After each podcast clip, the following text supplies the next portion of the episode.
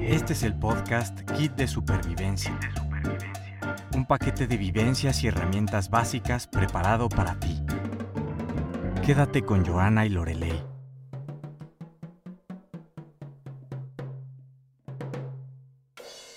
Hola supervivientes, ya estamos en el episodio 11 del podcast Kit de Supervivencia. Si has llegado hasta aquí, tu kit ya tiene unas cuantas herramientas integradas. Eh, esperemos que te estén siendo útiles. El día de hoy tenemos a un invitado.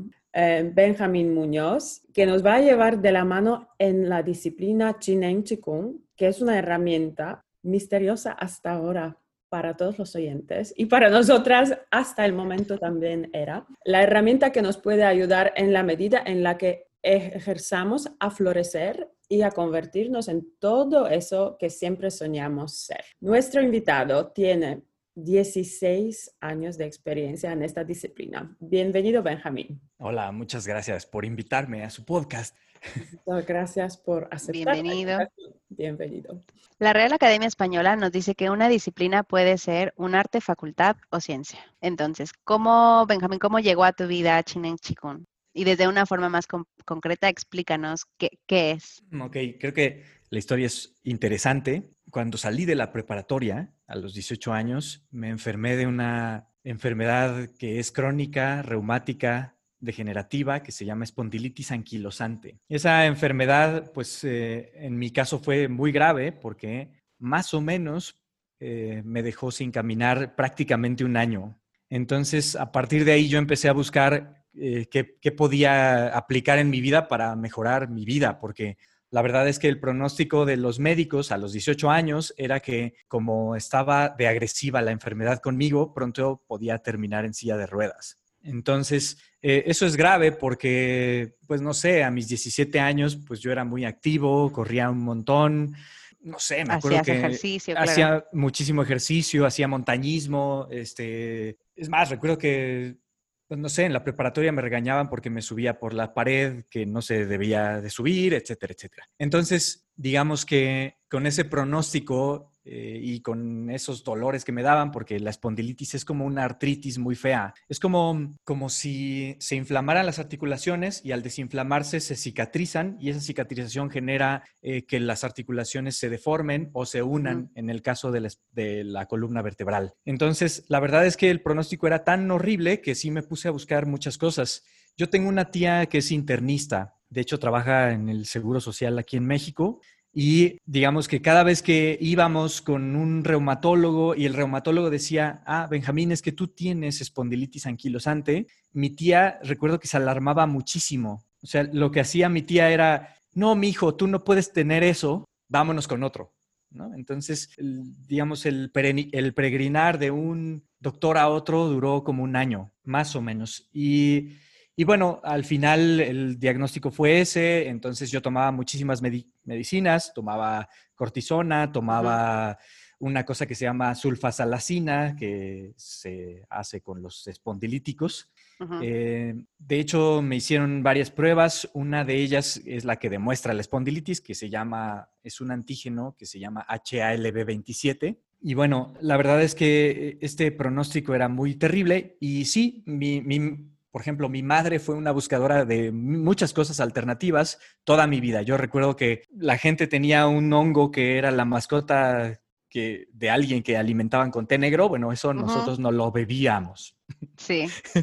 Entonces. Que creo que hoy día es como lo relacionado a la kombucha, pero yo recuerdo eso, eso de la mascota, que era un hongo de la infancia. Alguien alguna vez, sí, alguien alguna vez lo mencionó. Yo nunca lo vi, pero y creo que es hoy día la kombucha, estoy casi segura, pero bueno. Yo también estoy casi seguro. E, etcétera. O sea, mi, mi, madre, recuerdo que, por ejemplo, a mis hermanas les mandaba hot cake integral este, macrobiótico y mis hermanas lo cambiaban por sándwich de jamón. De jamón. y queso amarillo. Exacto. Entonces, lo que, lo que pasó ahí es que como ella era tan buscadora, la verdad es que sí había muchísimas cosas. Entonces, para la espondilitis, porque la medicina eh, alópata, digamos, aunque yo evidentemente sigo creyendo en la medicina alópata, sin medicina alópata a lo mejor la mitad de la humanidad estaría muerta, sin duda. Digamos que no me ofrecía recuperarme para nada, no había salida, o sea, solo era cortisona y la verdad es que la cortisona es muy violenta porque me inyectaban ya cortisona en las articulaciones, porque no podía caminar, o sea, mi mamá me cargaba al hospital, me inyectaban cortisona y ya salía caminando del hospital. Es, que la cortisona no cura, sino solo quita los síntomas, pero si tú en el, cuerpo en el cuerpo sigues teniendo lo que está atacando, está activo lo que te está atacando, no te sirve de nada, solo es para calmar los síntomas. Entonces, por lo tanto, no, no te va, no te va, no te va a curar. Es, un paliativo.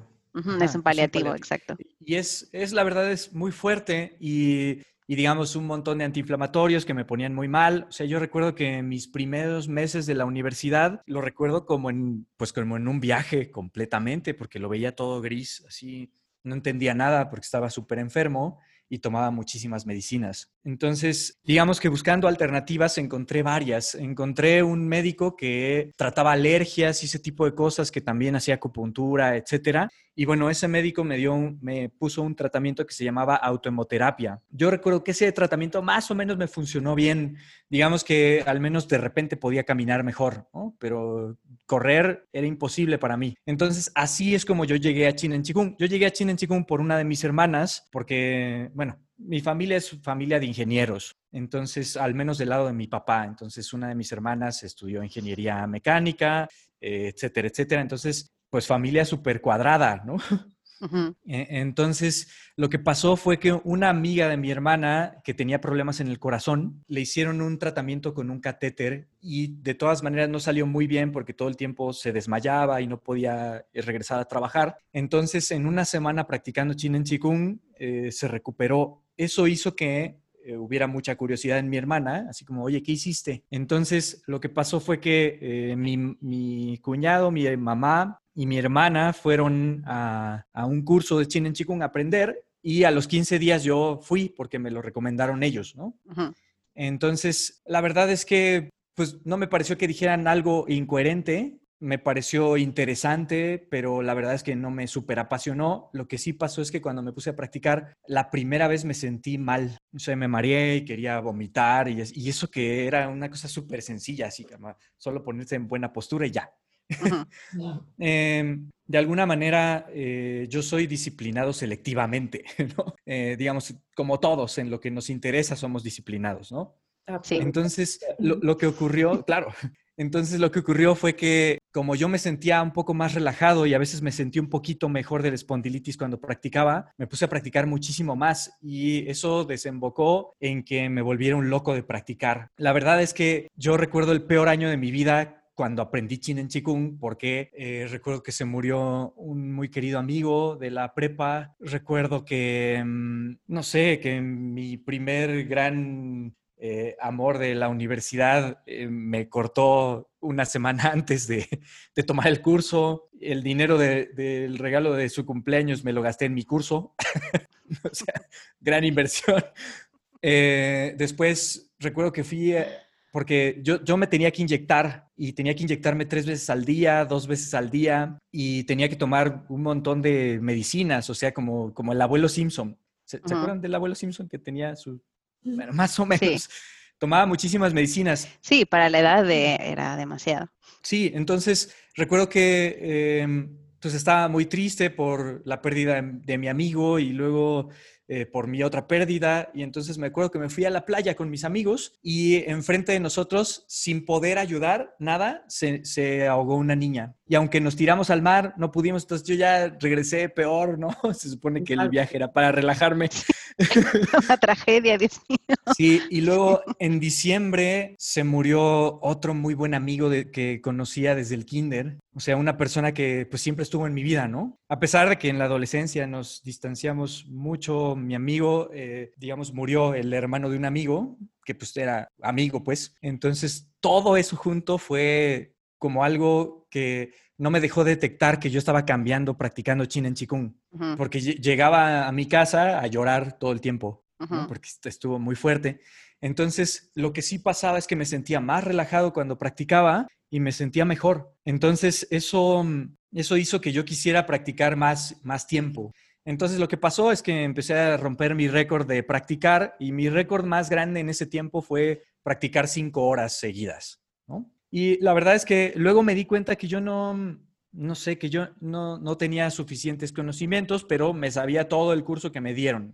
Em, entonces, em, cuando me puse a practicar muchísimo más, empezó a haber muchos cambios en mi vida. Eh, por ejemplo, me pasaron cosas del terror, como, no sé, como que de repente no me sentía bien del estómago, porque yo siempre fui muy delicado del estómago, pero de repente me sentía excepcionalmente mal, por ejemplo. Otras cosas que me pasaban es que me empezó a salir cerilla de las orejas súper abundante, pero a ver, lo, que pasa es que yo llenaba servilletas y servilletas de lo que me salía de las orejas. O sea, como del exorcista. Otra cosa que me pasaba es que... Sí, muy del exorcista. ya lo sé, o sea, la verdad es que terrible. Sí, como si, que, como si tu cuerpo se estuviera desintoxicando o, algo así, ¿no? Sí, algo que me pasó al año y medio de, ser practicante es que se me empezó a olvidar tomarme mis medicinas. Eso era algo imposible antes, porque si no me tomaba una medicina a, tiempo, me estaba muriendo después del dolor. O sea, las crisis eran muy severas a veces. Entonces, que se me olvidara y que yo de repente llegara y abriera el refrigerador y viera mi tratamiento ahí y me preguntara, Dios mío, ¿hace cuánto que no me inyecto? Porque se me olvidó, porque las personas que se sienten bien no se andan preocupando por inyectarse algo. Entonces ahí fue cuando dije, wow, ¿qué pasó? ¿No? Si yo nada más hago esta actividad para relajarme, porque me siento mejor, yo sé que en el curso te dicen que podría ser posible, que bla, bla, bla, bla, bla, pero pues eso sigue siendo bla, bla, bla, bla, bla, hasta que entonces sí, sí pasó algo muy interesante ahí. A partir de ahí, pues hubo un episodio, porque antes de enfermarme, yo solía ir a correr a, la pista de canotaje de, de Cuembanco, que está cerca de casa de mi mamá. Yo corría mucho, entonces pude volver a ir a correr, que es una actividad que yo pensé que nunca iba a poder volver a hacer en mi vida, porque la verdad es que esa era la, como el pronóstico, ¿no? Entonces fue súper fuerte para mí haber cambiado tanto y haber tenido pues fue catártico porque recuerdo que empecé a correr y empecé a llorar. Y, yo, yo, sé que esto suena como, como de telediario, ¿no? Pero la verdad... Película, total, película. Ya lo sé. Increíble, ¿no? Es, Y, y es, es, yo hasta me siento un poco ridículo cuando lo platico porque cada vez que lo platico me da sentimiento porque eso fue como, pues como nacer de nuevo, como, como poder volver a hacer algo que me gustaba mucho, que era correr. De hecho, pues no sé, Lore me conoce desde los 18 años y sabe que yo estaba todo loco, ¿no? Y que corría para todos lados. 16 o 17, sí. Sí, entonces... No, y pues también para, para una enfermedad crónica es como la salida que muchos quisieran ver, claro. porque porque una enfermedad crónica pues se sabe que va a estar ahí toda tu vida. Entonces, si encuentras algo que te puede ayudar a, no, no va a decir curarte, ¿no? Porque a lo mejor puede que sea muy fuerte, pero al menos los síntomas se disminuyan y es algo que no te hace, que no te hace mal. O sea, a lo mejor si no te va a hacer mejor, no te hace mal yo creo que no, no, no se pierde nada en, en, practicar. Y si tú encontraste a través de Chinen Chikung algo que hizo que te sintieras mejor, o sea, es, es como lo importante, ¿no? Que, y ya está, es normal que te llenes de emoción porque, porque es lo que todo, o sea, lo que una persona con una enfermedad crónica busca, sentirse bien. Y es una, es una locura, digamos, eh, eso. O sea, yo, yo sé que hasta, por ejemplo, hasta es confrontarte a hablar de curación, porque una cosa que un médico dice que es crónico es porque no hay manera, o sea, es, no te podemos tratar, nada más te podemos direccionar a que tengas una mejor calidad de vida y ya. Sí. entonces, bueno, lo, que pasó fue que empecé a mejorar porque cuando estuve enfermo pesaba, no sé, 50 eh, kilos, 55 eh, kilos. No es que yo sea como de una complexión muy grande, o sea, más bien soy delgado, pero pero eso era muy delgado. Muy poquito. Sí, sí, ahorita peso 70. Digamos que a partir de ahí sí me volví un loco, decidí dejar la ingeniería, decidí muchísimas cosas en mi vida que me, o sea, dije, bueno, a ver, la ingeniería me encanta, claro, sí me gusta. O sea, muchísimas cosas de la ingeniería me gustan. Nada más que a lo mejor es todo esto me hizo pensar que no es lo que más me apasionaba en la vida. Y entonces dije, bueno, entonces voy a buscar eso. Lo, primero en lo que podía pensar en la música, porque toda mi vida hice música, entonces me dediqué varios años a la música, em, empecé a dar clases, etcétera, etcétera. Alguna vez intenté abrir un estudio de grabación, porque también estudié como una especie de e, especialidad en ingeniería de audio. Entonces eh, busqué poner un, un estudio de grabación y fracasé miserablemente. La vida del emprendedor. Sí, exacto. Entonces, eh, recuerdo que mi primer instructor eh, sabía que yo me sabía todo de memoria y yo ahí eh, anduve ahí coqueteando con la idea de, dedicarme al chin en chikung, pero mi única opción era esa. Entonces, un día que necesitó ayuda, me invitó a trabajar con él. yo también ahí estaba buscando, o sea, estaba buscando pelea, pues. Entonces, em, fue muy enriquecedor trabajar con él porque también me di cuenta que, que él en realidad lo que quería era dinero no quería completamente al chin en chikung, o al menos esa fue mi idea, ¿no? Sí. No, no quiero superjuzgarlo, ¿no? Más bien yo sentí que, que, lo que, que, lo que quería era eso y él había hecho una gran difusión del chin en chikung en México. Entonces eh, yo decidí que, mm, que, por todas las cosas que, que pasaron, eh, yo me quería ir a China porque la verdad es que no tenía conocimientos de chin en chikung de verdad. E, eso sin tomar equivocarme, incluso eh, muchas veces me sentí limitado en lo que yo sabía. ¿No? Sabía algo muy sencillo. Entonces, digamos que todo eso me llevó a, renunciar porque, digamos que mm, este instructor de alguna manera se, vendía como yo soy el elegido, o sea, yo soy, sí, el elegido y, digamos que nadie, no, no, no puede nadie más ser como yo, ¿no? Sí. Entonces ahí eso me pareció como un rasgo súper horrible, pero bueno, entonces renuncié y con mis únicos dineros, o sea, con el único dinero que tenía me fui a China, o sea, compré un vuelo a China. Eh, es más, eh, la verdad es que, por ejemplo, yo no podía hablar muy bien inglés para nada, entonces eh, mi primera llamada a China pues me contesta el maestro en inglés, bueno, primero en chino, y entonces le hablo en inglés un poco y me dice, ah, sí, sí.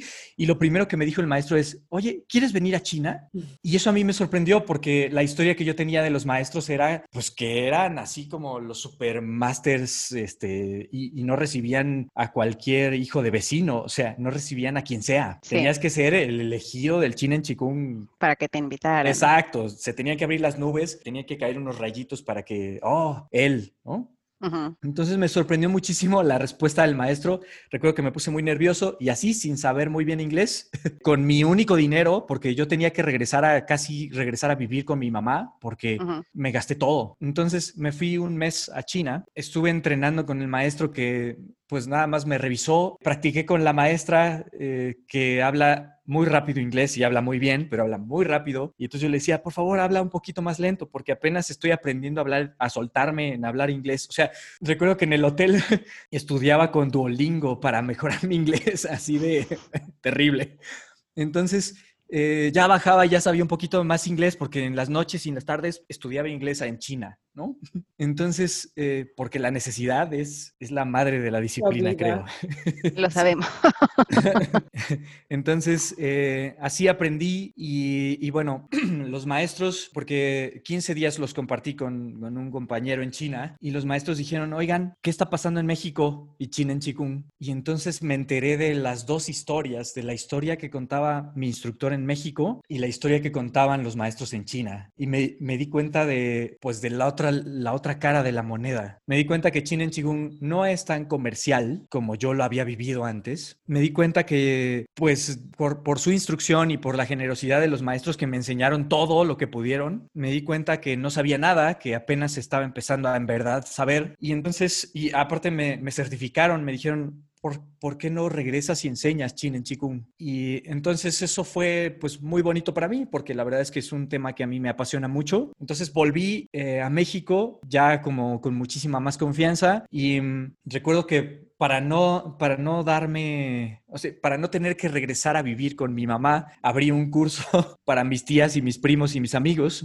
que les cobré súper, súper barato. Y les dije, oigan, ayúdenme a arrancar. Pero también recuerdo que esa ayudada a arrancar fue muy potente porque, ah, bueno, mi primer alumno fue un español, Mark, me acuerdo. Mm. E, era un hombre que trabajaba en, en una cadena de, tienda departamental de ropa muy grande y que viajaba todo el tiempo, entonces se había enfermado y yo quería ayudarlo, así como me pasó a mí, ¿no? Porque al principio de Chin en Chigung yo me volví un loco de querer convencer gente y luego me di cuenta que eso apesta, o sea, la verdad es que yo más bien ahora me dedico a informar que existe y que podría ser una alternativa, pero nunca, nunca soy insistente al respecto o trato de no, porque yo entiendo que eso suena súper raro. Sí, no, y cualquier, cualquier cambio en tu vida tiene que ser propio, no, no, por, no por tanta insistencia o persuasión. Sí, entonces, bueno, eh, regresé y traté de enseñarle a mi familia y pues creo que la mayoría de mi familia ni practica. solo mi mamá, por ejemplo. Y después de eso, pues fue una historia, pues de todos tipos, porque la verdad es que ser instructor de Chin Qigong, yo siento que no es sencillo, se necesita mucha disciplina. Eh, empecé a tener más y más alumnos, me fui a Cuba, viví unas aventuras increíbles en Cuba gracias a una muy querida amiga. Eh, enseñé gente y, la verdad es que yo traté de darle un giro a lo que conocí antes, porque lo que más le agradezco, por ejemplo, a mi primer instructor, que era mexicano, es que me formó como empresario. Yo no hubiera podido hacer lo que hice sin esa, porque él era, pues yo siento que era como un empresario despiadado con una, con una herramienta increíble, ¿no? Entonces, em, le agradezco muchísimo eso porque aprendí un montón. Y bueno, luego empecé a tener más y más alumnos y empezó a cambiar más y más mi vida y empecé a ir una vez al año a China. O sea, ya llevo cinco veces que he ido a China. A veces me quedo, o sea, ahora ya he llevado alumnos a que se certifiquen si es lo que quieren. Y luego me quedo un mes a veces entrenando con mi maestro. Entonces ya ahora tengo una relación mucho más, eh, digamos, cercana. Ya, ya sé que los maestros son gente que también come y que también va al baño y todo. Claro, que seres humanos. Claro, claro, que eso me gusta porque antes yo los tenía como endiosados y me gusta muchísimo más la perspectiva de saber que son gente y que lo que hago es de gente para gente. Entonces, si quieren, vamos a ¿Qué es Chinen Chikung?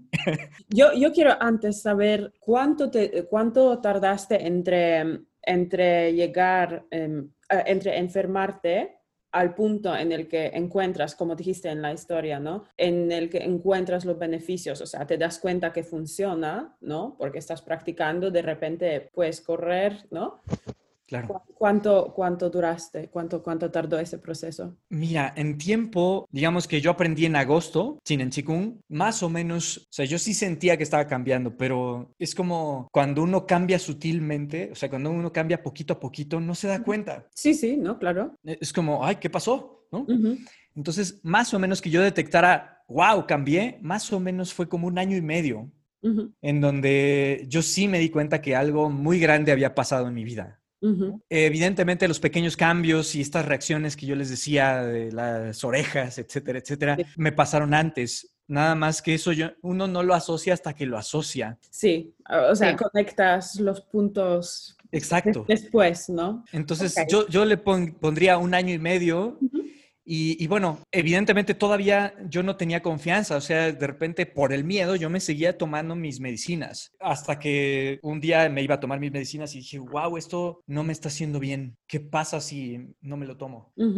Entonces le hablé al médico porque pues no le recomiendo a nadie que lo hiciera, o sea, no le recomiendo a nadie que lo haga sin supervisión médica. Claro, sí, más con medicinas muy fuertes. Claro, entonces fue, oye, este, ¿puedo dejar la sulfasalacina? Y me dijo, no, no, no, eso se tiene que dejar poco a poco. Y le dije, oye, es que hace un mes que no me la tomo. me dijo, ah, ya no te la tomes. Wow. yo sé que suena muy loco, pero la verdad es que en ningún momento, eh, incluso por ahora la tradición de la escuela que hice cuando regresé de China, como es de gente para gente, lo que yo he logrado, quien sea lo puede lograr. Quien sea, está fácil. Sí, es disciplinarse o encontrar los hábitos y que te guste. Es eso, sí, principalmente eso. Entonces, pues, eh, digamos, eso. Perfecto, es, es, una historia fascinante. Ok, pues ¿Qué es entonces Jinen Chikung? Porque em, en la conversación previa a la entrevista dijiste, utilizaste la palabra ciencia, ¿no? Luego hablaste de disciplina, de actividades. ¿Qué es realmente? Yo diría, eh, la, digamos, por ponerlo en unas palabras muy sencillas para que se entienda, Uh es eh, la ciencia que estudia cómo con tus propios recursos puedes mejorar la actividad de tu vida. Y con actividad de la vida me refiero a cómo funciona tu cuerpo, tu mente y tus emociones. Y hablo literal de recursos propios, o sea, eh, con tu propia maquinaria y con todos tus recursos, cómo mejoras tu vida. Eso yo diría que es Chinen Chikung global. Ya si lo quisiéramos súper concreto, la definición de Chinen Chikung también es muy apasionante. Entonces, a ver, les voy a desglosar término por término. ¿Qué es Chikung? Por favor. El primer término es se escribe con Z-H-I. Y si queremos volvernos muy eh, ortodoxos del chino, con acento hacia abajo, así. significa inteligencia o sabiduría, donde la inteligencia sería como la capacidad de adaptarnos eh, o de resolver problemas y la sabiduría sería como la aptitud de alcanzar la plenitud en cualquier aspecto. Bueno, entendido desde este contexto. Sí. Ahora, NEN, N-E-N-G, significa capacidad, habilidad o talento. Ahora, el siguiente término se escribe con Q de queso, Q-I, chi, se dice. Sí. El chi es este concepto que cualquier civilización superpoderosa como la China eh, desarrolló filosóficamente, que sería como el átomo de los griegos, más o menos. Es decir, es esta cosa indivisible que le da consistencia a la existencia, ¿de acuerdo? Entonces la definición de chi sería que el chi es la fuerza sustancia que lo forma todo en el universo, ¿ok? Ok. Nada más que eh, a mí no me gusta que le digan energía, porque la energía es la capacidad de realizar un trabajo, ¿verdad? Eso lo aprendí en, la, Facultad de Ingeniería. O si nos ponemos aquí habla el ingeniero, ¿no? Claro. Si nos, otra, otra parte. Porque si nos ponemos más locos, a ver, si nos ponemos más locos con la definición de, de energía, podría ser que es una simetría entre el momento lineal, el momento angular y la energía cinética y potencial, ¿verdad? Sí. y se mide en joules. Sí. Entonces, a mí, claro, yo, yo, tengo un montón de Solo llevé, creo que una materia de mecánica, sí, no mal recuerdo, en la universidad, así que no recuerdo tanto, pero estuvo ahí en mí. Pero, pero la cosa ahí es que eh, desde la, a, mí me, me, parece muy congruente esta explicación desde la cultura china, porque los chinos dicen, a ver, el chi no es energía, el chi es la fuerza sustancia que lo forma todo, es decir, desde este concepto, esta cosa genera la masa, genera la energía y genera la información. Sí. Entonces, digamos, es lo que los atomistas están buscando, ¿no? Es como, pues, esas cosas más chiquitas que lo forman todo, ¿no? Sí. Bueno, súper. Eso a los chinos le pusieron chi. Y el, y el último es G-O-N-G, Kung. La cosa es que Kung literal es trabajo, eh, pero eh, Kung en China en Qigong se refiere a un trabajo especial, que sería como un trabajo meritorio. Kung se refiere a Kung Fu. Seguro han escuchado Kung Fu antes. Sí. En la eh, Kung Fu Panda. Sí. Entonces, la cosa es que Kung con K es un término más como de Estados Unidos. O sea, Kung se escribe con Q. Ajá. Perdón, con G. Con G. Ajá. G-O-N-G. Entonces, Kung Fu, desde el contexto de China en Qigong, es un trabajo hecho con lo mejor de mí para alcanzar la excelencia a través del mérito o el esfuerzo. Entonces, China en Qigong es hacer Kung Fu de mí mismo. Sí. Más o menos. Sí. No, y me gusta que es desde el punto de vista que puede pasar, no sé cómo explicarlo, pero que utilices tus recursos o sea, que utilices lo que tienes y que seas una persona inteligente para conseguir algo que entiendo que también es a través de ejercicios, pero tiene sentido. O sea, no, no, no suena como algo inventado, ¿no? De ayer, sino tiene, tiene un sentido toda la explicación. Sí, y, bueno, la verdad es que, digamos, ¿por qué, ¿por qué se establece que es una ciencia? Bueno, la cosa es que hay un montón de balazos mediáticos que yo les podía dar, pero la verdad es que no, no me encanta tanto, pero sí hay un hecho y es que Chinen Chikung es eh, la herramienta que se utilizaba en el hospital más grande del mundo que trabajaba sin medicinas. En este, que nada más trabajaba con Chinen Chikung. Lo que pasó ahí es que, em, digamos, así como históricamente, a lo mejor para que se entienda mejor lo que estoy diciendo, es em, dentro de la cultura china hay un montón de ramas de trabajo personal y también de medicina tradicional china. La verdad es que la medicina tradicional china, pues hay un montón de charlatanería y un montón de cosas muy formales. O sea, tú puedes ir a, la universidad a estudiar médico tradicional chino eh, y bueno, al menos está avalado por el gobierno chino y los chinos se tratan con eh, todo esto que aprenden y hacen. Tienen su propia concepción del cuerpo humano y digamos desde su cultura, porque su cultura es muy antigua y está continua aunque han tenido un montón de broncas y la han pasado muy mal en la historia, eh, la verdad es que la cultura china es impresionante. Entonces, eh, digamos, todo este desarrollo eh, tiene un montón de corrientes taoístas y budistas de tipos de Qigong, porque ahorita ya podrían ustedes definir qué es Qigong, que sería un trabajo meritorio con todo lo que me compone. Entonces, eh, a partir de ahí, un maestro que dominó varias técnicas de Qigong taoísta budista, que también es un científico médico, desarrolló Chinen Chikung, porque la verdad es que Chinen Chikung no es una técnica milenaria, tiene desde, pues no sé, tiene como 40 años. Nada más que es, eh, tiene raíz en todas estas cosas que sí son muy antiguas. Entonces, digamos que de alguna manera es moderno. Sí. E, el acierto que tiene este hombre es que em, al desarrollar Chinen Chikung, bueno, este hombre que se llama Pang Ming, que eh, al desarrollar Chinen Chikung, lo que hizo fue medir Chinen Chikung. Él invitó a la comunidad científica y dijo, oigan, hagan alguna medición, porque no existen los chisómetros ahorita, ¿no? Pero lo que sí se puede hacer es, con base en, a lo mejor en un cierto protocolo, sometemos a cierto número de personas con un grupo control eh, a Chinen Chikung y entonces vemos qué, qué pasó. Entonces, digamos, se escribieron muchos eh, artículos al respecto y el maestro Pang tuvo muchos aciertos como invitar rectores de universidades y, oigan, eh, míralo en serio. Sí, le dio seriedad a... Sí, sí, pónganlo a prueba, porque antes todas las prácticas se consideraban unas prácticas tradicional y eso evidentemente no llama a la comunidad científica china tampoco, o sea... Sí, sí, sí, sí. Entonces, eh, digamos que por problemas políticos después cerró el centro Joasia, porque a partir del boom del centro, eh, que era el hospital, muchísimos vivos quisieron hacer su propio Qigong, lo cual entiendo porque, pues, oye, si funciona tan bien, pues yo hago mis propios ejercicios así y entonces se los enseño a todo mundo, ¿no?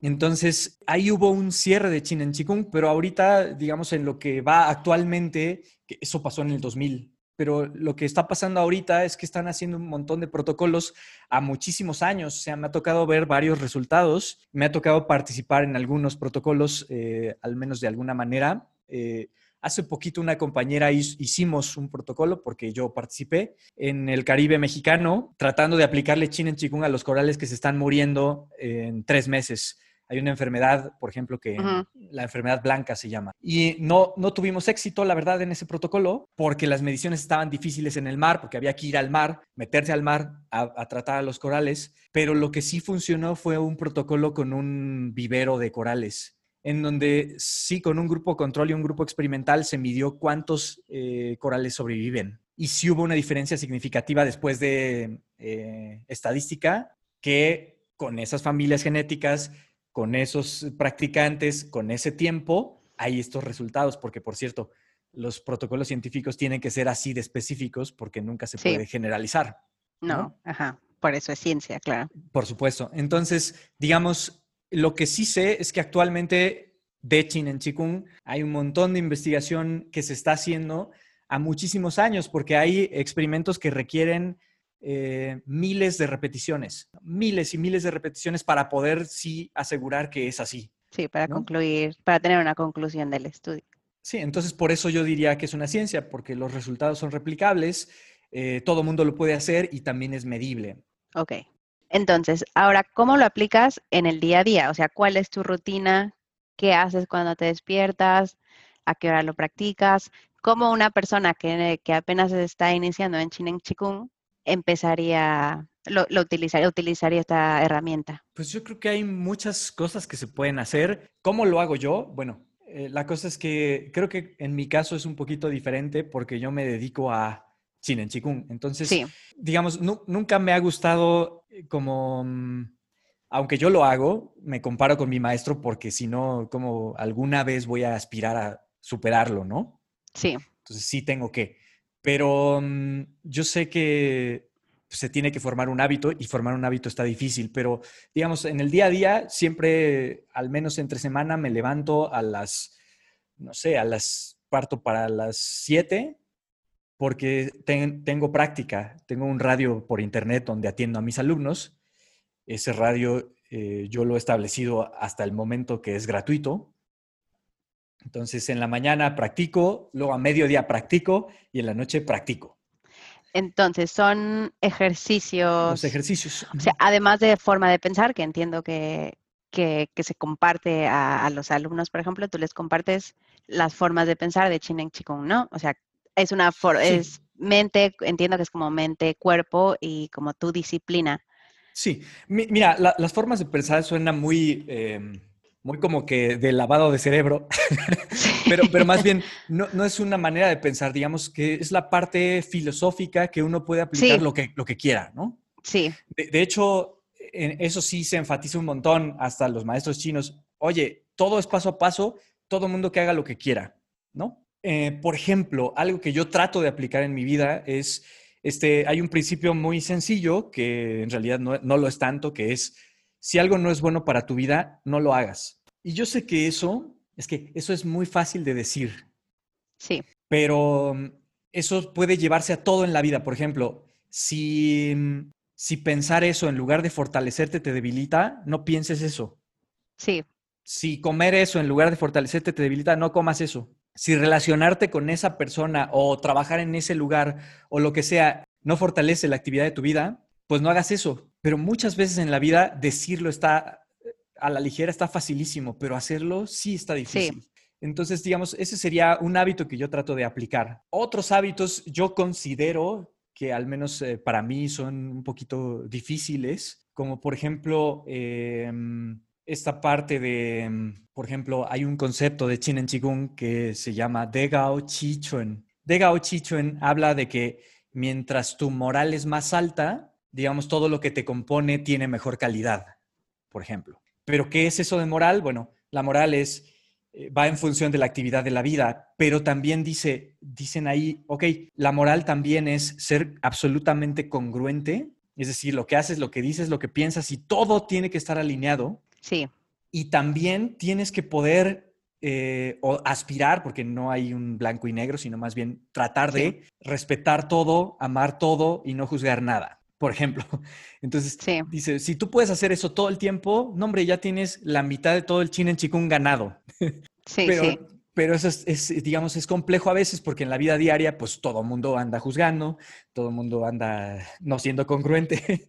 Sí, sí, sí, claro, porque además, pues mucho viene de creencias o lo que nosotras siempre hablamos sobre el mindset, la mentalidad, ¿no? Como, claro. qué es lo que tú trae, cada uno traemos. Y cuesta mucho, Sí. Y, la disciplina. Yo creo que lo que más nos cuesta a todos es disciplinarnos. Ya lo sé. Y aunque sea en algo que te gusta, cuesta. Claro. Entonces, o sea, es fácil decirlo, pero ya llevarlo a la ejecución, pues es, es mucho más difícil. Entonces, es un poco forma de pensar, más ejercicios físicos. Sí. Más, eh, más, más, hábitos de la mente, ¿no? Hábitos lo más posible. Hábitos. Sí, no, no quiero, sí, no quiero cambiarle el término, pero entonces es hábitos, hábitos en la mente o para la mente o en la mente. es hábitos en la mente, ejercicios físicos, sí. que es, me imagino que es una rutina. Que se hábitos físicos, mentales y emocionales. Porque, por ejemplo, em, antes de empezar el podcast, tú dijiste que Joana siempre tiene una muy buena postura porque es pianista. Sí. Bueno, eso es súper bueno. O sea, si se sienta es un hábito. Sí, claro. Claro. Y, es mi sueño sentarme derecha y no puedo, pero. La, cosa ahí, por ejemplo, la cosa ahí es que para sentarte derecha, lo que tienes que hacer, Lore, es sentarte derecha. Sí, es hacerlo. E, exacto, porque, por ejemplo, eh, muchas veces me dicen, oye, Benjamín, pero ¿cómo puedo controlar mi mente? Pues es que no hay ningún truco, porque para controlar la mente lo que tienes que hacer es controlar la mente. Y claro, decirlo a la ligera está fácil, pero la cosa es que a lo mejor eso te lleva un tiempo. Eh, algo, algo que me, por ejemplo, algo que aplico a toda mi vida, todo el tiempo, es, eh, por ejemplo, los hábitos de la postura lo más posible. Hay un hábito que, a mí me gusta enseñar, eh, no sé, cuando platico de Chin en Chikung de inicio, y es em, el hábito de una zona del cuerpo que se llama Huiying, porque la cosa es que en China, en Qigong, los nombres están en chino, pero digamos que, que es que los esfínteres estén cerrados, por ejemplo. Entonces, a ver, el esfínter, el, el, ano, el esfínter de la micción y, por ejemplo, para eh, ilustrarlo muy bien, los hombres tenemos que sentir que los testículos suben hacia el cuerpo. ¿Qué tanto? A ver, nada más vamos a hacer un experimento. A ver, traten de cerrar sus esfínteres al máximo hacia arriba, al máximo. ¿Qué se siente eso? esto no ha pasado en este podcast todavía, ¿vale? digamos, ni, ejercicio ni, ni pensar en los esfínteres. ya sé, es que es muy nuevo esto. A ver, ¿qué, se siente? ¿Qué sienten? Lo demás relajado, ¿eh? Lo demás relajado. Claro, ¿no? Pues que estás apretando tu cuerpo, o sea que estás... ¿Pero por qué? Si solo son los esfínteres. ¿Por qué? Pues porque tú tienes control, una persona sana en su cuerpo, o sea, que tiene control, puede, puede tener esa sensación. Ok. Entonces, la cosa es que el hábito no es ese, no se preocupen. La cosa es que eso, eh, por ejemplo, esa zona, Huiying, tiene que estar lo más cerrado posible, lo más fuertemente sostenible posible. Sí. Y eso es un buen hábito. De hecho, eh, hace... Es un ejercicio también de posparto para que las mujeres, ah, cuando han tenido parto natural, recuperen el suelo vaginal. Son, eh, son ejercicios que al final ayudan a que el cuerpo vuelva a tener control sobre sí mismo cuando se ha visto forzado a algo como a una fuerza más. O sea, tuvo que haber una apertura para que saliera el bebé. ¿no? Exacto, entonces de la misma forma esos ejercicios los recomiendan en la fisioterapia para las mujeres para recuperar el control de los esfínteres. Bueno, si alguna vez... De un parto, por ejemplo. Si alguna vez se sienten cansadas, porque yo sé que trabajan mucho, a ver, si alguna vez ustedes se sintieran súper cansadas, pongan a prueba esto. Lo que siempre digo en mis cursos y siempre que enseño Chin en Chikung es no me crean nada. O sea, tírenme de a loco, no más que háganlo. Y entonces ven qué, resultados tienen, porque, digamos, esa sería una verdaderamente científica. No descarta sin experimentar. Está ávido de, poner a prueba, pongamos a prueba entonces. Entonces, si alguna vez se sintieran cansadas, evidentemente eso puede ayudar, o sea, cerrar los esfínteres puede ayudar. Pero otra cosa que podría hacer es eh, combinar con la respiración.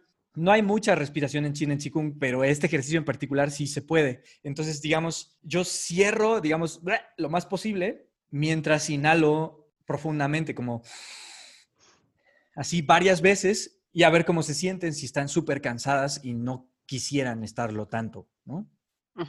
Que te llegue oxígeno al cerebro. Sí. Eso, eso, sería algo que, pues no sé, que, yo trato de aplicar todo el tiempo, que es cerrar los esfínteres. otra cosa que yo trato de aplicar todo el tiempo es que en general no nos ponemos atención y la falta de atención genera decisiones que no son buenas para la actividad de la vida. Por ejemplo, es más, yo, yo, creo que ustedes ya lo aplican porque yo sé que escuché los podcasts de la alimentación Y eso es volverte más consciente de cómo te sientes con lo que comes, ¿no? Sí. Bueno, pero la cosa es que sin ponerte atención, ¿cómo te vas a dar cuenta de, la, de tu funcionamiento? Porque siempre somos como muy... Mm, no nos damos cuenta de cómo, cómo funcionamos hasta que sí nos ponemos atención. Sí. nadie se da cuenta de la actividad de su vida hasta que se da cuenta de la actividad de su vida. Entonces, uno de los hábitos de Chin en Chikung es que nuestra percepción todo el tiempo esté con nosotros. No me estoy refiriendo al aquí, al, aquí y a la hora, porque todo el mundo dice, ah, sí, es aquí y ahora. La cosa es que, no, no, no, es que es aquí, aquí y ahora. Es muy diferente eso a eso, ¿no? Es muy diferente que mi mente, pues, eh, por ejemplo, ahorita que estamos teniendo una sesión y nos vemos, que mi mente esté en la pantalla, a que mi mente me esté percibiendo a mí, pero yo los estoy observando. Sí. Es muy diferente la experiencia. Eso es lo que trato de hacer al menos todo el tiempo. No sé, estoy trabajando en la computadora. Ese podría ser un hábito que yo aplico todo el tiempo. En la historia, obviamente, ya, ya has explicado cuáles fueron los beneficios de Chinen Chikung para ti, ¿no? Eh, y, y, la enfermedad crónica que, que, tenías, ¿no? Que habías tenido. ¿Cuáles son los beneficios para la gente que llega a tus cursos em, y, y empieza a, aplicar todos los, los hábitos de Chinen? Pues mira, hay muchísimos casos muy distintos. Eh, tengo de todo tipo de alumnos. En general, los que logran algo importante son los que se ponen a practicar. Por eso yo siempre enfatizo eso, como, oye, si no usas una herramienta no sirve para nada. Entonces, eh, uno de mis primeros casos de éxito como instructor fue una muy querida amiga ya, que es una señora que perdió a su esposo en o sea, muy joven, tenía tres hijos pequeños, uno no tan pequeño, pero se quedó con tres hijos y em, le dijeron que se había muerto su esposo cuando ella estaba en el dentista. Y entonces ya no pudo ir al dentista nunca más y ya tenía 15 años sin ir al dentista e incluso eh, ella me cuenta que compraba ya el pegamento para pegarse las piezas que se le caían porque no podía, porque tenía ataques de pánico y ataques, eh, pues no sé, muy, muy fuertes y no había manera de que ella pudiera ir al dentista. Le quedó Incluso, Sí, sí, muy fuerte. Entonces, psiquiatra y todo, y no, no pudo. Incluso ni siquiera mm, se acercó al Chin en Chikung por eso. Ella no lo consideraba un problema mayor. Pero practicando, eh, recuerdo que me habló llorando al mes y me dijo, oye, Benjamín, es que tú no me entiendes porque yo me puse a practicar en el dentista como me dijiste y me pude relajar y entonces ya pude ir al dentista. Y a los tres meses me habló y me dijo, es que tú no me entiendes porque yo me dormí en el dentista, porque por fin se pudo relajar. Ese es como un caso de algo mental, pero tengo un montón de casos. O sea, he, visto gente que, por ejemplo, em, recupera una condición y, lo que voy a decir es muy fuerte. Yo no podría asegurar que pasa en todos los casos. A lo mejor podría decir que es un caso aislado, pero quien se pone a practicar tiene algún beneficio. Entonces, conozco a una, a una mujer que em, en realidad me hablaron y me dijeron, oye, es que eh, esta, esta mujer tiene cáncer en un montón de lugares, o sea, tiene, está invadida eh, en los huesos, en los pulmones. Y entonces yo de emergencia le di un curso en video, en una sesión ella y yo, y le enseñé algunos métodos, algunos ejercicios, y le dije, ¿sabes qué? En tu caso, no hay tiempo que perder. O sea, si ya no hay algo que pueda agregar la, medicina alópata, haz todo lo posible. Entonces, el caso de ella fue muy increíble porque lo que pasó fue que después los oncólogos no entendían lo que pasó, porque se recuperó, todos los compañeros que tenían el mismo padecimiento que conoció ella en el hospital fallecieron y ella ahí sigue. Y entonces yo a veces me, desespero un poquito y digo, oye, a ver si lograste esto, ¿por qué no? Estás practicando todo el tiempo. entonces, eh, también tengo casos de personas que no pudieron y que al menos tuvieron una mejor calidad de muerte. Yo siento que ese beneficio es verdaderamente increíble porque todos también queremos una calidad de muerte, ¿no? Evidentemente calidad de vida, pero también calidad de muerte. Entonces, y sí es Ay, perdón, sí es importante decirlo, claro, que tampoco la gente piense que es algo milagroso y que, que va a curar cualquier problema físico que tenga, ¿no? Porque a veces en la desesperación de una enfermedad donde ya no hay vuelta atrás, pues vamos a, creer en, cualquier, en cualquier herramienta que se nos presente y es importante que tú como instructor, que lo dicen, no hay gente a la que sí le va a funcionar de cierta forma, que le, ayudó a sanar, pero también hay gente que no lo sanó, pero al menos hasta el final tuvo una mejor calidad de vida. Y sí, sí, es, o sea, sí es muy bueno aclararlo para que tampoco eh, la gente que nos esté escuchando piense que es algo milagroso y que le que, gente que no, no, ¿cómo decirlo? Que haya gente que no, que lo ponga en duda simplemente por estos hechos. Y tú lo estás diciendo con mucho sentido común. Sí, mira, la verdad es que en ese sentido yo tengo mucha experiencia. Eh, sí, o sea, creo que está muy bien como lo estás diciendo, para que tenga sentido común para la gente que nos escuche. Claro, sí, de, de hecho, eh, yo diría que se, digamos, un practicante de Chin en Qigong trabaja con la premisa de que todo es posible. Solamente que eso depende, como eso depende completamente de qué capacidad, de qué trabajo haces tú, de cuánta disciplina tienes tú, etcétera, etcétera. Entonces, digamos, ahí entra la limitante, porque, a ver, cualquier ser humano podría eh, llegar a eh, ser un atleta de alto rendimiento. Pues sí, pero, pero eso depende, ¿no? Sí, con disciplina y a lo mejor con características físicas, pero pero a lo mejor sí, a lo mejor quien sea, ¿no? Pudo haber conseguido una marca muchísimo mejor si se pone a entrenar en serio. Sí. ¿No? Ok, bueno, lo mismo pasa con Chin en Chikung. Entonces, muchas veces me, me hablan y me dicen, oye, ¿tú crees, es que mi padecimiento es este, ¿tú crees que me puedo curar de esto? Y mi respuesta es, ¿puedes? O sea, la cosa es que, por ejemplo, en ningún momento yo recomiendo a nadie que deje sus tratamientos o que deje de ir al médico. Más bien es, al menos de inicio, úsalo como tú eh, como una muleta. O sea, esto, esto, digamos, es una alternativa que puede apoyar a tus tratamientos. Y si en algún momento tú llegaras a ser tan fuerte con tu práctica de Chin en Chikung como para no necesitar medicinas o recuperarte, bueno, eso el médico lo decidirá, pero lógralo. O sea, si son peras o si son manzanas, lógralo. Es decir, practica hasta que eso pase. Y entonces tu médico, que, pues yo espero que todo el mundo busque médicos muy éticos, eh, que también hay médicos que no son éticos, ¿no? Claro. Eh, entonces, hasta que tu médico te diga, wow, ¿qué estás haciendo? Sigue haciendo eso que estás haciendo. Que es exactamente lo que, lo que le dijeron a esta señora que mencioné que tenía cáncer en un montón de lados. Y, bueno, así yo conozco muchísimos casos. O sea, conozco gente que tenía diabetes, que de repente fue como, wow, error de diagnóstico, creo, porque ya no necesitas eh, insulina ni nada y la diabetes no se cura, ¿no? Sí. O sea, digamos, desde el lado alópata. Sí. yo entiendo que hablar de esto es un poquito delicado porque no se, no se puede asegurar. Yo, e, evidentemente, yo prefiero que vivan, ¿no? Y, y, que nadie sea negligente con el chin en chikung. Pero lo que sí es verdad es que practicamos con la premisa de que todo es posible, no más que para que todo sea posible, primero haz lo posible, ¿no?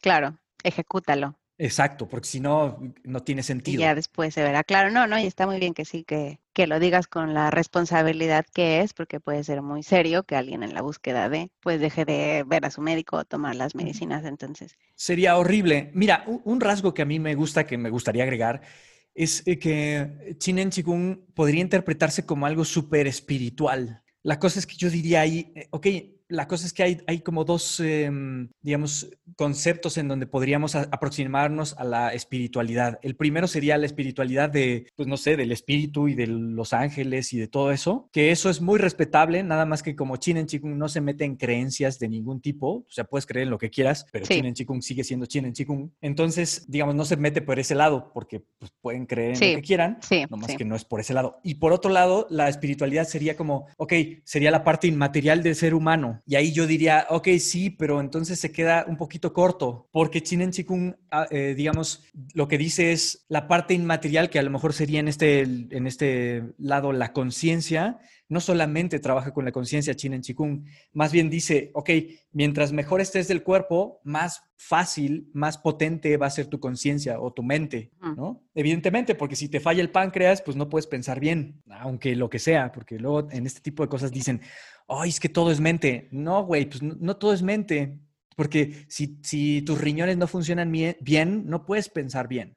Sí, o sea, me refiero a no, no, todo es eso. O lo estoy diciendo porque todo el tiempo me topo con, con gente que está buscando algo mágico en su vida. Y aunque Chinen Chikung parece magia, o sea, hasta porque es eh, oriental y porque es una disciplina que viene del budismo y del taoísmo y de las artes marciales, eh, digamos, no es, eh, no es así. A mí me convenció Chinen Chikung porque es súper concreto. Sí, no, no, sí, todo lo que nos has explicado tiene, tiene sentido, ¿no? No suena como algo mágico. Y al final se trata de tú disciplinarte y tú llevarlo a cabo y practicarlo.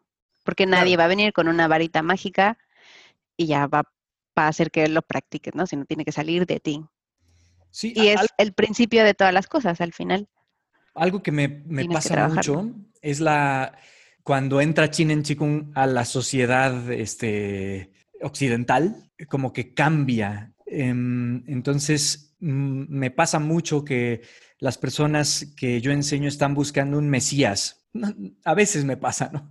Están buscando a alguien que pueda resolverle sus problemas. Y en ese sentido yo me siento muchísimo más como un entrenador que como un eh, sanador, porque yo para nada soy un sanador. O sea, más bien es, ahí están las herramientas, échale ganas. No hay de otra. Incluso me gusta la parte de que no genera mecanismos de dependencia, es decir, no necesitas andar viendo al maestro, porque si ya sabes, ya sabes. O sea, podría yo no volver a, por ejemplo, con mi maestro chino, pues yo, no sé, chateo con él dos veces al año, no, sé. Sí, sí, sí, no, sí, no, sí, te entiendo, no, eh, no es alguien que, no, no, tú no tienes que estar pagando tus cuotas semanales, por decir así, o, ¿sabes? Sino que tú vas, tú recibes un curso y lo y la gente lo practica, tienen las herramientas y ellos deciden cuándo y cómo. Claro, por, por otro lado también me dicen, oye, a ver, si lo que si lo que haces es tan bueno, ¿por qué no lo metes al hospital del Seguro Social? Y yo digo, pues pues conéctame con la gente y, hacemos un protocolo.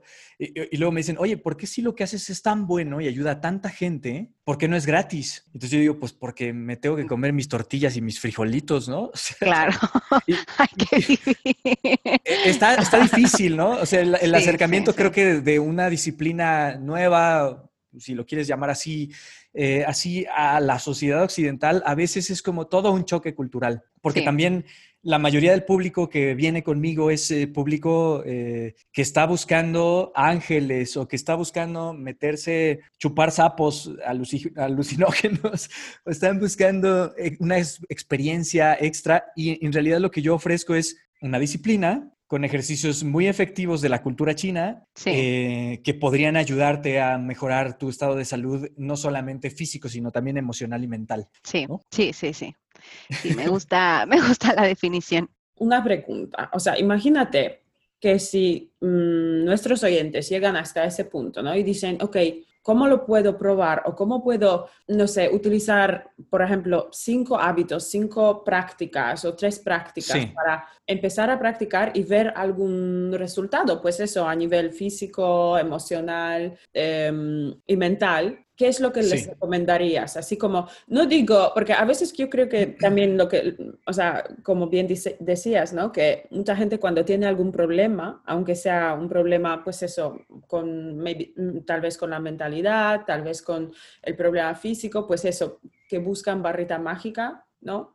Y a veces también yo creo, por, lo que veo, que también como que a veces, especialmente en la cultura occidental, ¿no? Es eso de quiero resultado rápido, ¿no? O sea, yo quiero pagar aquí, mañana levantarme. rica eh, y, con emociones súper bien equilibradas. rica, famosa y ya este, en mi mansión, ya todo resuelto. Eso es. Pero pues eso, em, y como, como, como decías, ¿no? Enfatizabas también la parte de, de prácticas, de practicar todo el rato, de, de hábitos, de, de, hacer algunas cosas que a lo mejor mm, de primeras no parecen como una cosa tan obvia como un hábito que, podría, que, se, que se podría em, implementar, ¿no? Pero quería, pues eso, ¿no? Mm, entender qué cinco hábitos o qué cinco prácticas recomendarías para los oyentes para que puedan experimentar un poquito y, y, ver el poder de Chinen Chikung?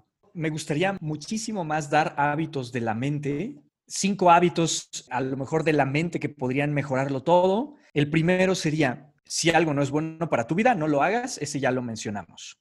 Sí. Recuerden que este hábito es extensivo a todo en la vida. O sea, le pueden poner el título que quieran, es decir, si algo no es bueno de comida, de, lo que sea. Si ponerme ese pantalón que me deja el resorte marcado y me corta la circulación no es bueno para mi vida, pues no lo uso, ¿no? Etcétera. Ahora, otro sería cómo utilizar la mente con respecto a nuestros seres queridos. Entonces, muchas veces queremos que nuestros seres queridos hagan algo, tenemos cierta expectativa o nos preocupan, por ejemplo. No sé, yo quiero que mi tía se ponga a practicar en Chikung porque yo sé que está enferma y yo sé que le haría muy bien, por ejemplo. Ok, la cosa es que no se puede porque la que tiene que practicar es ella. Entonces, algo que puede dar un montón de paz al respecto es aprende a percibir a tus seres queridos como te gustaría que estén. No es negar el problema, solamente es yo lo percibo como me gustaría que esté. ¿De acuerdo? O sea, ¿lo visualizo? No, lo, percibo. Lo percibo como... Una, cosa es visualizar y otra es percibir. Porque una cosa es tener una imagen de esa persona como quiero que esté, pues claro, guapo, millonario, joven, este, flexible, así, hombre, corre 100 metros en 9.6 segundos, increíble millonario, pero otra cosa es yo sentir cómo me gustaría que esté. Ay, no, no. un ejercicio que hay que hacer porque no lo, ah, ah, no lo, me, me, está costando esto. Ya lo sé, ya lo sé. Es eh, porque yo sé que es muy confrontante que yo les diga no visualicen, perciban. ¿ok? Por ejemplo, a ver, ahora em, cuando percibimos, no sé, por ejemplo, yo ahorita percibo a mi mamá. No está aquí, ¿no? O sea, está en su casa. Sí, sí. Pero, pero, ¿cómo me gustaría percibirla? ¿Cómo me gustaría sentirme cuando ella esté así? ¿Cómo me siento así? ¿Sí? Ok, sí. Dicho con otras palabras, a lo mejor ayuda un poquito. Entonces, esto sobre todo sirve para emergencias. Hay un concepto en China en Qigong que tiene todo que ver con esto que se llama la primera mente, que es cómo funciona tu mente de inicio con una eh, situación. Entonces, si yo de repente te, les dijera, tu mamá está en el hospital, ¿ustedes qué piensan? Yo no quiero pensar. Ok, claro, ok, porque entonces la primera mente es, oh, a lo mejor le pasó algo, pero a lo mejor no le pasó nada, nada más está visitando a alguien. ¿No? Entonces, la primera mente es muy importante. O sea, ¿cómo, ¿cuál es el, el primer vistazo de nuestra mente ante cualquier situación? Eh, por ejemplo, siempre pongo de ejemplo en los cursos, a ver, si alguien te dice, oye, tenemos que hablar, y yo ya tengo un trauma de que alguien antes me ha dicho, oye, tenemos que hablar. Entonces, mi primera reacción podría ser, oh, es que viene algo traumático, ¿no? A lo mejor me va a cortar o no sé. O te van a despedir de tu trabajo. O te van a despedir. Pero a lo mejor tenemos que hablar, te podría decirte, oye, ven a mi oficina, tenemos que hablar. Y a lo mejor te va a decir, oye, en este, en este proyecto hay que pulir esto y esto. Ah, ah, sí, claro. Entonces, ¿cómo funciona la primera mente en cualquier situación? Bueno, esto está completamente relacionado con cómo percibimos a nuestros seres queridos. Esto nos puede dar muchísima paz en la vida, porque a menos que, que esté pasando, pues no está pasando, lo que sea. Sí. Entonces. Sí, sí, sí, sí. Eh, sí, sí. Entonces, aprender a percibir a, todos, no sé, eh, incluso no sé, si mi mascota está súper enferma y a lo mejor está muy viejita y ya se va a morir, que, pasa mucho, entonces de todas maneras ahí conviene que yo perciba como me gustaría que esté, no como tengo miedo que esté. Ok. Sí. Bueno, esa sería una cosa. Esto, esto tiene que ser extensivo, que yo diría que sería el punto tres. Esta parte tiene que ser extensiva a los que no nos gustan y no nos caen bien también. Sí, claro porque cómo nos conviene, no sé, por ejemplo, siempre pongo de ejemplo en los cursos a, no sé, a alguien que no nos caiga bien a todos, a Donald Trump, por ejemplo. Sí. ¿No? ¿O les cae bien? Eso fijo, no nos cae bien. La única persona ahora en el mundo que sí que fijo. Bueno, entonces, a ver, pero entonces, ¿cómo nos conviene que esté él? Súper bien. Bien, claro, claro. Súper, o sea, nos conviene que Donald Trump esté súper en paz, esté súper alegre, realizado, que, esté pleno en su vida, eso nos conviene porque seguramente sus decisiones son muy diferentes así. Entonces, si ya de entrada, hasta como por egoísmo este, personal, ¿no? Yo sé que la palabra egoísmo luego no gusta mucho, pero es que eh, desde China en Qigong se establece que como usas tu mente, al primero que afecta es a ti. Sí. No solo en China en Qigong, sino eso. Sí. Entonces, ¿cómo utilizas tu mente contra Donald Trump? bueno, mejor percíbelo como te gustaría que esté. Aquí yo tengo una amiga de la, de la primaria que tomó mi curso y que me dijo, Benjamín, pues sí, tú odias todo esto, pero a mí me encanta odiarlos, ¿no? y yo, digo, bueno, pero es que eso no te conviene.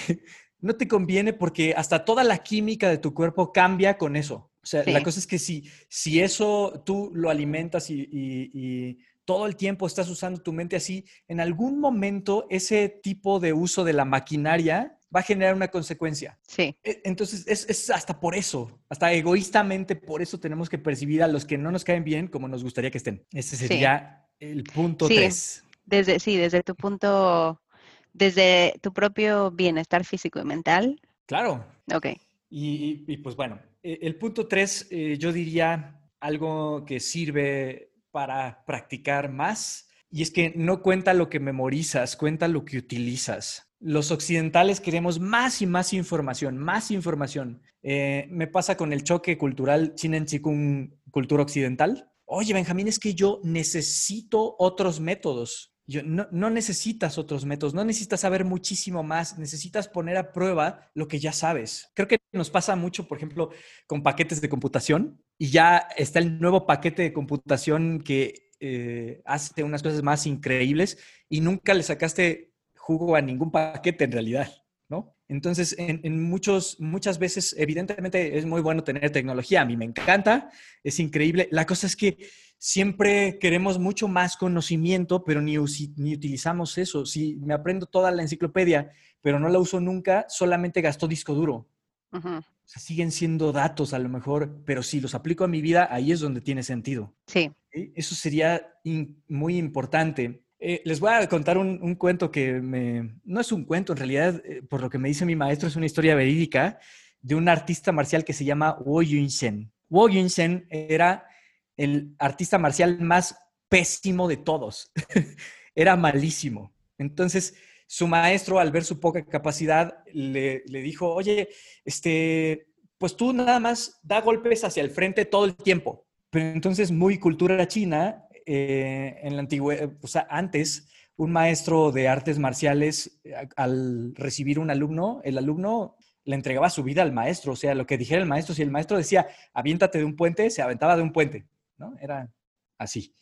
Entonces, él se puso a dar golpes de frente todo el tiempo, hasta cuando dormía, cuando iba al baño, todo el tiempo, durante muchos años. Entonces, hizo un, eh, torneo el maestro eh, de sus alumnos para ver cómo iban después de varios años. Y en el torneo, Shen les ganó a todos y no tuvo que estirar su brazo porque había dado tantos golpes de frente durante tantos años que era verdaderamente fuerte. Y la verdad es que no tenía algo complicado a partir de ahí lo que pasó fue que empezó a, dominar la técnica de todas las otras cosas a partir de tener unos cimientos muy fuertes. Entonces, digamos, ese sería el, meollo del asunto. Ok. Luego, eh, ese fue el 4. El 5 yo diría, em, incluso también sigue siendo contraintuitivo en nuestra mente occidental, o al menos para mí, y es que hay que perderle el miedo al dolor de crecer, porque crecer y madurar duele muchísimo y siento que a veces en nuestra vida como las experiencias que no son placenteras de inicio, las evitamos porque estamos muy acostumbrados a que todo tendría que ser placentero de inicio, ¿no? Todo tiene que sentirse rico, saber rico y ya, ahorita desde ayer, ¿no? Eh, en cambio, casi todo lo que vale muchísimo la pena en la vida cuesta mucho trabajo. O sea, es, eso, eso ya lo sé, como, como por ejemplo cuando hablaban de la alimentación, bueno, estar en forma cuesta trabajo. O, cuando hablaron en su, porque yo soy súper fan de kit de, supervivencia, cuando hablaban de, de, la migración, por ejemplo, no hombre, ir a, irte a vivir a otro lugar confrontantemente, eso no se siente rico de inicio. Pasas un sufrimiento. Inevitable, inevitable porque tienes que pasar por esa soledad. Sí, por esa soledad eh, o por esa experiencia súper confrontante de, de, perderme en Perú, ¿no? Siento que a eso le, mm, como que le huimos muchísimo los occidentales. Y no, no, no quiero ni generalizar, porque la gente con mucho éxito es la que no le huyó, o sea, no huyó de eso. Más bien dijo, bueno, se siente feo, pero voy a pasar este trago amargo y entonces sale fortalecida de ahí. E, eso ni siquiera lo digo solo por la práctica de Chin en Chikung. Evidentemente hay ejercicios y depende qué instructor, pero la verdad es que a veces yo me pongo un poquito exigente al respecto de practicar más fuerte, porque no se pueden ver resultados si tú no aprietas más la tuerca. O sea, eh, y, no digo que se tenga que practicar ocho horas diarias, que a veces sí, depende, ¿no? Pero digamos, mientras más y mejor practiques, mayores son los beneficios, que sería el punto 6. es decir, cualquier cosa. El punto adicional. Exacto, el, punto adicional es eso, mientras más y mejor practiques, mayores son los beneficios, porque luego me dicen muchísimo en los cursos, oye, pero entonces dime cuántos minutos, porque todos quisiéramos una receta así, pero nada funciona así. Entonces, eh, yo les devuelvo la pregunta, oye, a ver, si yo quiero tocar súper bien el violín, ¿cuántas horas tengo que practicar? No sé, si quiero tocar unos de estos conciertos así de Paganini súper difíciles, etcétera, etcétera. ¿Cuánto? ¿Cuánto tengo que entrenar? Y la respuesta es no lo sé, porque eso depende de un factor humano de talento, de perseverancia en el tiempo, de un montón de cosas, pero lo que sí es que mientras más y mejor practiques, mayores son los beneficios. Sí, sí, sí, que aplica en general. Sí, y bueno, eh, sobre, mm, no sé, creo que ustedes son expertas en el dolor de crecer, porque hasta estudiar algo que está complicado duele. O sea, seguro les ha pasado un problema súper difícil que hay que resolver, hasta ya físicamente duele. O sea, es como, ay, necesito descansar de esto, ¿no? Sí, sí, se te va además, eh, se te va, por ejemplo, algo de trabajo que te está costando, pues se te va a un dolor de espalda, a un dolor de hombros, a un dolor de cabeza porque al final el cuerpo lo absorbe. Hay, hay, una teoría pues en psicología, de hecho, que dice que, eh, que, que, la personalidad, se te, o sea, cuando creces muchísimo, se te, se te como que cae la personalidad y se re, rehace, ¿no? Como que... Y rehace, entonces, y, y, duele físicamente, porque es, es, es, que duele físicamente. Es que, claro, es que, a ver, cambiar de la mente, es más, cuando te confrontan con algo, cuando de repente te das cuenta que no eres tan buena persona como pensabas que eras, hijo, eso duele mucho y eso me ha pasado varias veces, porque a lo mejor no era tan buena persona como pensaba que era. Sí. ¿No? Sí. Sí, nada de blanco y negro. No, entonces, pues así, eh, siento que con esos puntos uno incluso puede, si los lleva muy lejos, los puntos, podría mm, enfrentarse a cosas que no le gustan tanto y cambiarlas. ¿no? Ok. Benjamín, ¿nos puedes recomendar un libro o información que la gente puede encontrar eh, sobre Chinen Chikung, cómo encontrar tu curso o redes sociales, etcétera? ¿Cómo? Claro. Em, bueno, con los libros de Chinen Chikung es un poquito complicado, pero sí hay un libro que, sí que les puedo recomendar. Se llama El secreto de una vida larga y feliz, la ciencia de Chinen Chikung. escrito por un señor eh, instructor de Chin Chikung que se llama Deming Chiu. Chiu se escribe con Q de queso. Sí. Y es un libro que justamente edité yo. es un libro que está con mucho cuidado editado porque entendemos que Deming Chiu no sabe hablar eh, inglés muy bien, o sea, sabe hablar inglés. Se tardó siete años en escribir el libro y después eh, a mí me gusta esta traducción porque la tradujo un instructor de Chinen Chigún que también se dedica a hacer traducción.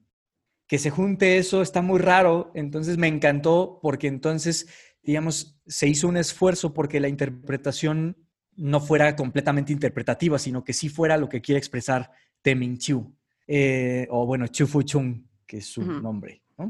Entonces, ese libro sí que se los recomiendo. Está en versión digital y bueno, si quieren, les puedo dejar el link o lo que quieran.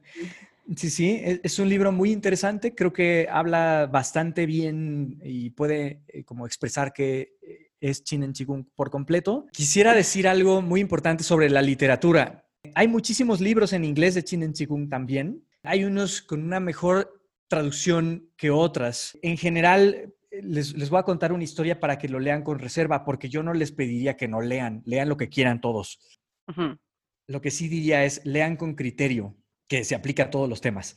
Entonces, eh, desde mi criterio de Chin en Chikung, yo viví una cosa y es que cuando mm, edité el libro de, mi maestro, que porque nadie le hacía nada y había escrito un libro, ya estaba traducido, pero nadie se aventaba el trabajo de editarlo y que es un trabajal. Entonces, como yo no sé de eso, pues yo le dije, pues si quieres yo lo intento, ¿no? Entonces ya sacamos ese libro, porque yo no sé nada de eso, pero bueno, salió bastante bien. Entonces me pidieron que editara el libro de la teoría completa de Chinen Chikung, que se llama La teoría del Yuan o la teoría de la totalidad. Es un libro súper complicado, es todo un tratado físico eh, muy profundo que no se entiende bien. O sea, mm. ni, los chinos le entienden bien. En serio, necesitas saber eh, muchísimas cosas y muchísima, eh, incluso chino antiguo, porque citan partes taoístas antiguas, etcétera, etcétera. Entonces, me pidieron que editara el libro de la teoría de Chin en Chikung en español y yo no quise por cómo estaba traducido y por cómo estaba editado. E, es una experiencia que, yo diría, ok, los libros son increíbles, nomás que con, con contexto y eh, sabiendo bien sobre el tema, ¿no? Pudiendo tener un buen, sí, un buen entendimiento y un buen contexto. Eh, entonces, lo mismo pasa con cualquier material en Internet, ¿no? Entonces, lo que pasó fue que la persona que estaba editando el libro me dijo, no, no, es que, ¿por qué no participas y lo editamos? Y yo dije, no me atrevo porque como este texto en verdad está complicado, ¿cómo vamos a completar en donde haya huecos? ¿Por qué haríamos una traducción de algo que no, que no se entiende muy bien profundamente, ¿no?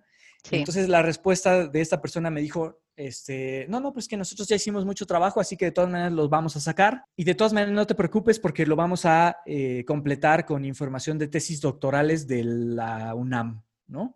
yo dije, pues mira, estos señores doctores sabrán un montón de sus temas, yo no niego eso, pero no tienen idea del chin en chikung, no saben nada. Porque ellos estarían completando algo que nosotros no, no sé, que, que, no, que no podemos expresar bien con nuestro lenguaje, ¿no? Sí. Entonces eso me pareció muy grave, por eso los libros de Chin en Chikung yo los trato con mucha reserva, aunque he revisado varios. Hay un, libro de un, es que ahorita no se me, no, me acuerdo del nombre, pero hay un señor de Malasia que hizo unas traducciones al inglés de Chin en Chikung y es el único libro que yo he revisado que me parece súper honesto, que dice, bueno, eh, yo no puedo asegurar que esto está perfecto, léanlo con reserva, pero estoy haciendo mi mejor esfuerzo. Lo mismo dice el libro de Chufuchung, ¿no?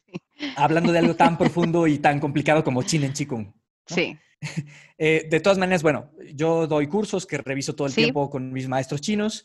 Eh, mi página es Vuelo de Grulla y tengo cursos virtuales que son permanentes. Eh, me refiero a que si alguien toma un curso, lo puede tomar las veces que quiera, a la hora que quiera. y después ya se puede integrar al seguimiento que yo doy, que es gratuito y que es opcional. Eso me parece importante. Vuelo de Grulla. Y hay redes sociales, porque también tienes el canal, ¿no? De YouTube. Tengo un canal de YouTube que es Vuelo de Grulla, ahí también ah, enseño ejercicios, etcétera, eh, y hablo de Chin en Chikung. Y también eh, tengo Facebook, es Chin en Chikung Vuelo de Grulla, pero si se traban con el Chin en Chikung solo es Vuelo de Grulla. tengo un Instagram que es ZNQG vuelo de grulla. Yo hoy he aprendido muchísimo de China que no me lo sabía.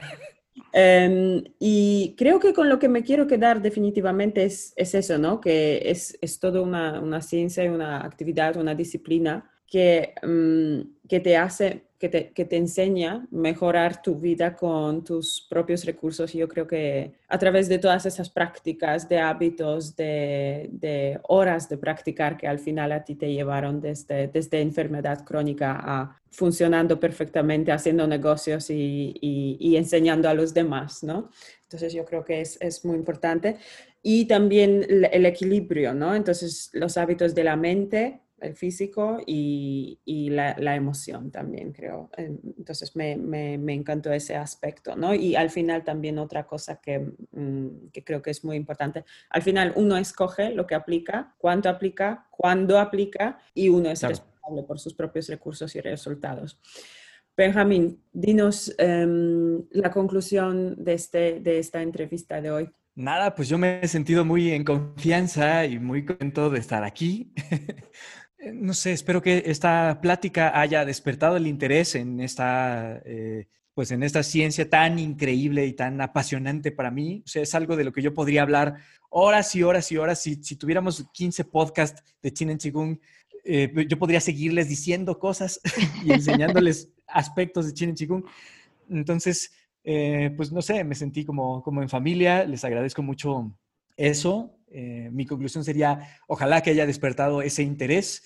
Si yo tuviera que regalarle algo, eh, lo más valioso que pueda regalarle a alguien que quiero sería regalarle un curso de Chin en Chikung. Eh, lo digo de corazón. Sí. entonces, pues eso. Muchas gracias por compartir. Muchas gracias. Muchas gracias y ha sido un tema completamente nuevo para nosotras pero al final ha sido la continuidad de todas estas herramientas que hemos hablado a lo largo de nuestros episodios, que es disciplina, mantener tu mente coherente. Eh, también me gustó mucho la parte de, de, gente para gente, porque nosotras siempre hablamos de nuestras experiencias como cualquier otro ser humano, y en tu caso también fue una experiencia, y, y, y tú también lo manejas desde un punto como una persona normal, Claro. Que, ayuda a otras personas. Eh, hemos llegado al final del episodio. Muchas gracias, Benjamín, por haber estado el día, el día de hoy con nosotros.